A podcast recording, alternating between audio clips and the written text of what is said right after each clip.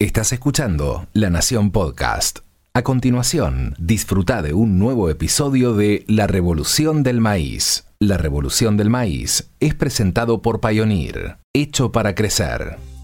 Parte de la agricultura del futuro es la robotización que viene muy fuerte.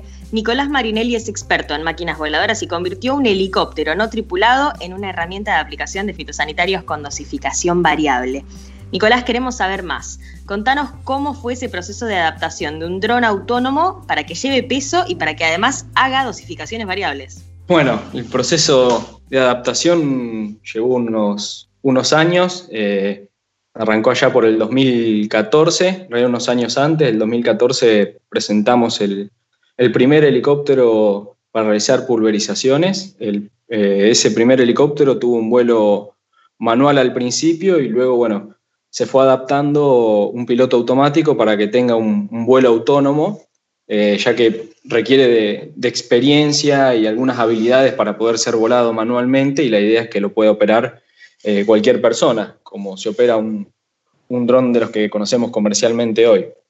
Eh, ese proceso, bueno, fue un dron más chico y luego lo, fuimos adaptando a helicópteros de mayor tamaño, para poder realizar todas estas aplicaciones eh, variables, eh, aplicaciones selectivas en las cuales estamos trabajando hoy, ¿no? Y entonces ya está en funcionamiento esta herramienta. Contanos un poco dónde está en funcionamiento, desde dónde están trabajando, con, con quiénes en específico, con qué tipo de productores. La, herramienta hoy todavía está en un periodo de, desarrollo, fue lo que presentamos en, en la exposición este año. Eh, nos demoramos, tendríamos que tener ya, tendría que estar realizando las primeras aplicaciones, pero bueno, por la pandemia eh, estuvimos un poco retrasados con los trabajos. Eh, está en la fase de desarrollo de un prototipo, el prototipo número uno, que ya cumplió las expectativas. Ahora estamos en una transformación a un prototipo número dos, el cual estamos realizando los vuelos autónomos, libre, porque estuvo volando sobre una plataforma que, nos permitía entrenar el piloto automático sin correr grandes riesgos. Y hicimos pruebas con otros helicópteros de menor tamaño en lo que es calidad de aplicación y eh, las aplicaciones selectivas. Eso ya es una experiencia que veníamos trayendo ya del 2000, eh, antes del 2014 con otros helicópteros. Y bueno, este es un desafío mucho mayor con el, RUAS, así lo llamamos, el RUAS 160, que bueno, eh, la gran diferencia es los tamaños, ¿no? Son un helicóptero que, tiene una capacidad de carga de 70 kilos y, unas autonomías que van desde la hora y media con full carga a 5 horas de, autonomía de vuelo. El desarrollo, bueno, como te explicaba, tenemos ya un, cronograma que estamos cumpliendo para, mientras la pandemia nos los permita, seguir para el año que viene, ya tener los primeros, mediados del año que viene, tener los primeros helicópteros en, vuelo y realizando eh, aplicaciones y, enfocándonos a, productores y a grandes empresas. ¿Y podemos explicar cortito o quizás en, modo de resumen cómo funcionan? Sí, el helicóptero tiene tres modos de vuelo. Eh, un modo manual, netamente manual, que es el que menos se, se va a utilizar un modo semiautomático, el cual eh, corrige continuamente, o sea, lo mantiene nivelado, pero uno puede intervenir en el vuelo eh, con un control, con la estación terrena de control, perdón, y después tiene un vuelo full autónomo, del cual no, no es necesario operarlo, se le carga un plan de vuelo, se le da el inicio y el helicóptero despega, hace su trabajo, ¿no? Si tiene un mapa prescripto para la selectiva o una aplicación total, y vuelve al punto de donde salió o a un punto que se le marque, ¿no? porque la idea es operar con esto en la esquina de un lote, con baja logística, aplican ese lote y si justo estamos en el último vuelo y tenemos que ir a otro lote más lejano, podemos cargarle que directamente aterrice en el próximo lote a fumigar y mientras está trabajando, nosotros podemos dirigirnos al otro lote y esperarlo ahí para cargar el, el tanque con fitosanitarios para aplicar en el lote que sigue para en la, línea de trabajo. Bien, mencionabas como algunas de las virtudes, además, y algunas de las facilidades que le da el productor y hasta los propios asesores también a la hora del trabajo diario. ¿Podemos em, describir en qué le simplifica el trabajo y sobre todo por qué lo optimiza, ¿no? ¿Por qué termina volviendo más eficientes las aplicaciones de fitosanitarios? Es una, una de las ventajas que tiene, como lo nombraba, es la, bueno, la baja logística, la facilidad de operación, no es necesario ser un experto piloto, eh, va a tener cursos de capacitación y saber operar, pero bueno, el sistema tiene la tecnología suficiente para que sea totalmente seguro y que pueda operar libremente de forma autónoma. Otra de las ventajas por lo que hace eficiente la aplicación es que va a tener integrado bueno, sensores el propio sistema y tal vez una vinculación con estaciones meteorológicas eh, ahí en el lugar para garantizar que las aplicaciones se realizan en los lugares en el que, digamos, con el clima y el tiempo correcto. Así que eso es una, ventaja que, que, nos garantiza que la aplicación se está haciendo correctamente. Podemos tener marcar puntos en los cuales no podemos volar y se, evitan zonas restringidas y le va a eficientizar que cuando nosotros sectorizamos el lote para hacer una aplicación selectiva, el software va a marcar el mejor patrón de vuelo para economizar combustible y fitosanitario y además tiempo, ¿no? Y la calidad de aplicación con un helicóptero y las velocidades que estamos trabajando son dan una, aplicación, una calidad de aplicación superior por ahí a, otros sistemas conocidos, ¿no? Es, igual a la aplicación con un helicóptero tripulado. Bien, Nicolás, me quedé pensando, vos conformás una empresa familiar que se dedica a la prestación de servicios de este tipo, de cosecha, de agricultura de precisión y a la producción agrícola en general. ¿Cómo es desarrollar este tipo de herramientas nuevas? ¿Cómo es emprender en estos casos y en este rubro? ¿Y qué recibís de aquellos que están probando tu herramienta? Digo, ¿cómo lo recibe el productor que es a quien le viene a simplificar mucho su tarea? Así es, vengo de una familia que presta servicios de, cosecha y pulverización desde la década del 60. Nosotros siempre estuvimos a la vanguardia de tecnología, probando y desarrollando productos para diversas empresas en, el ámbito que, que nos movemos y bueno, eso tal vez es lo que me motiva de que viene ya desde de años y yo crecí en, en, ese, en esa, digamos, tecnología y siempre estar a la vanguardia. Uno de los, mi padre fue uno de los primeros que realizó un primer mapa de rendimiento de la Argentina y siempre ligado a la agricultura de precisión. Y lo que a mí me motiva eh, básicamente es poder incorporar tecnología al agro para ser mucho más eficientes y sustentables eh, a la hora de producir.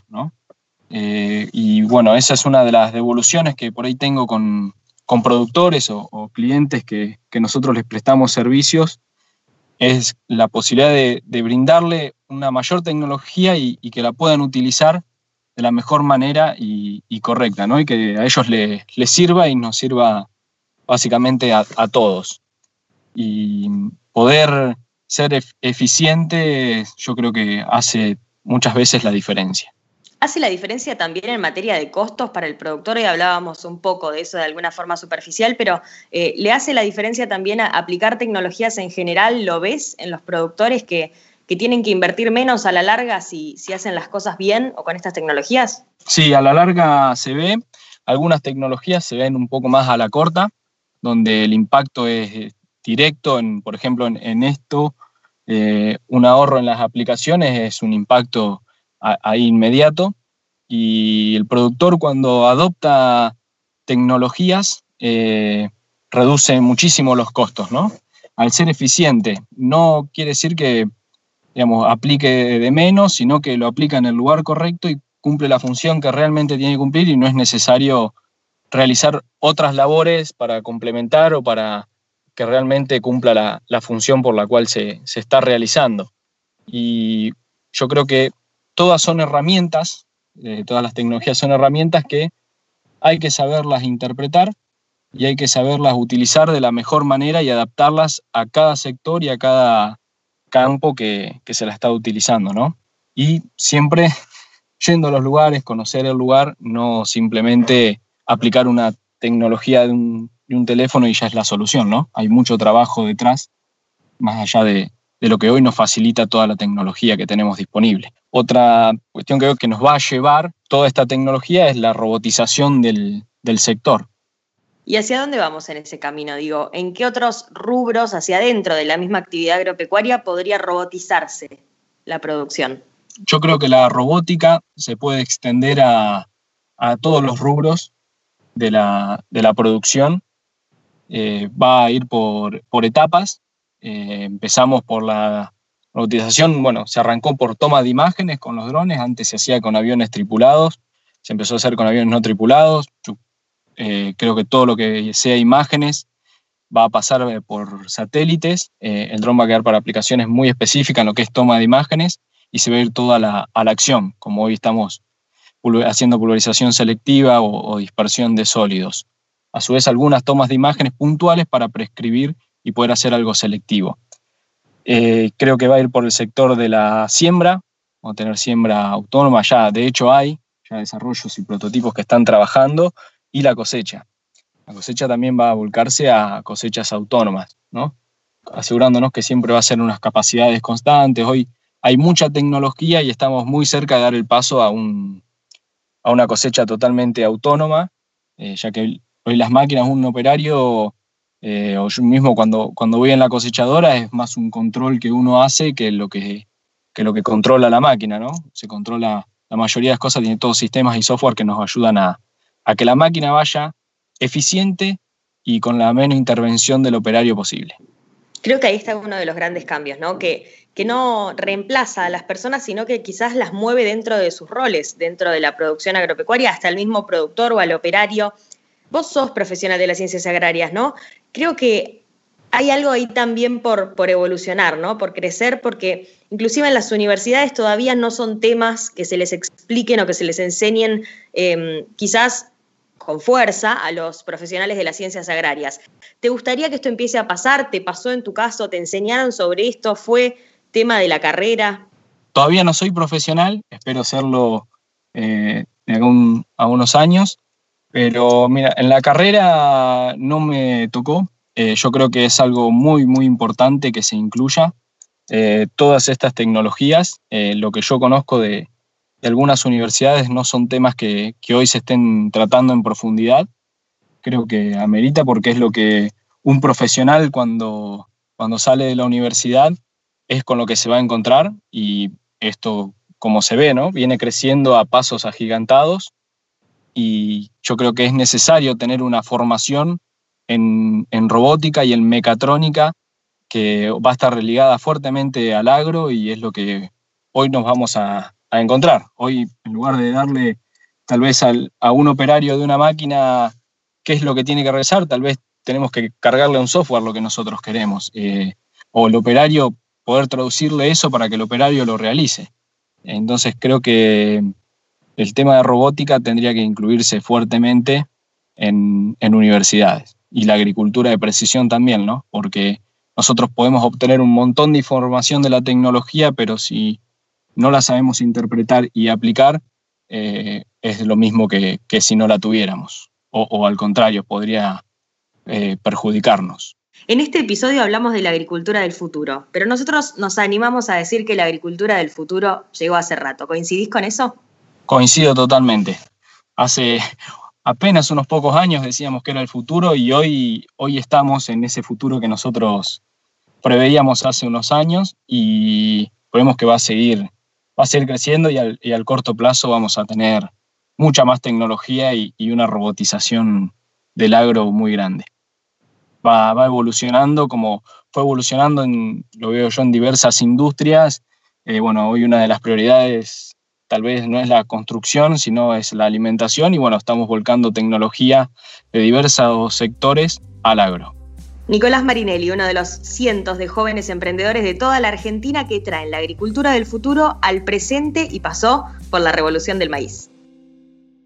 Hecho de tierra y de sol, de agua y trabajo, hecho de sacrificio y esfuerzo, de horas de pies en el barro, hecho de siete lunes a la semana, hecho de noches y de mañanas, hecho de tiempo invertido y palabra empeñada. Así es el campo y así somos nosotros. Pioneer, hecho para crecer.